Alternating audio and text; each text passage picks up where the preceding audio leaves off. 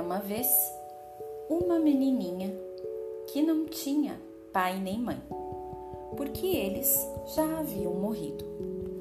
Ela era uma menina muito pobre, mas tão pobre que não tinha mais quartinho para morar, nem caminha para dormir.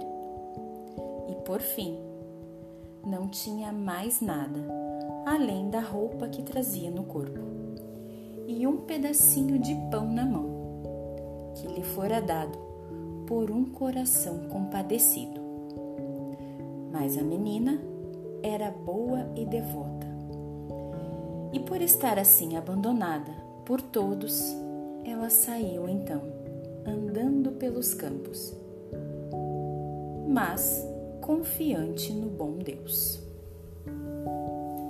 Foi então que ela encontrou-se com um mendigo e disse: Bom dia, senhor.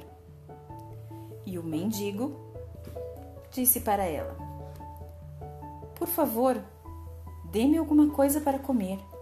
Eu estou com tanta fome. A menina então entregou-lhe o seu único pedaço de pão.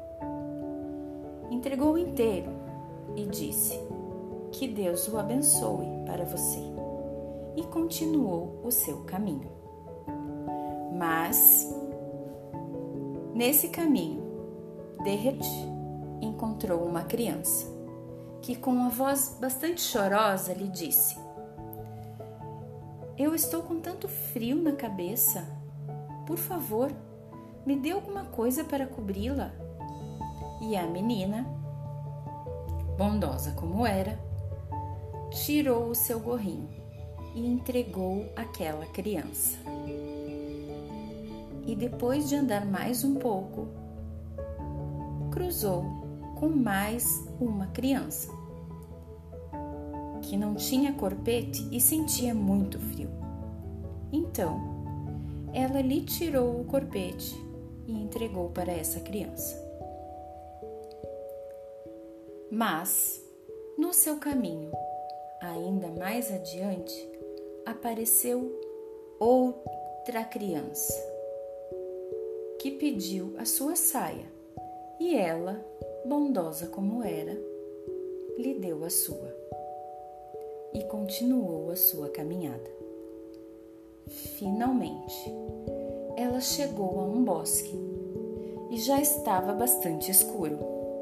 Então, apareceu mais uma criança pedindo-lhe a camisa e a bondosa menininha pensou: já é noite escura, ninguém vai me ver, então posso dar-lhe a minha camisa.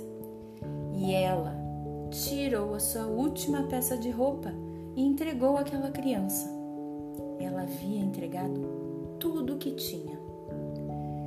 E quando ficou ali parada, parada assim, sem mais nada, de repente começaram a cair do céu estrelas.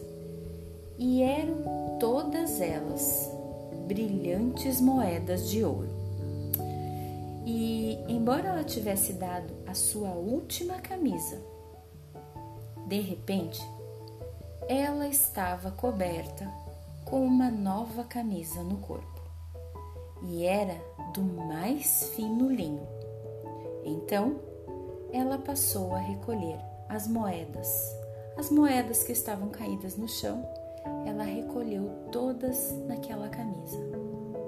E, a partir de então, ficou rica, ficou muito rica por toda a vida. Pirlilim, pirlilim, pim, pim. Este conto chegou ao fim.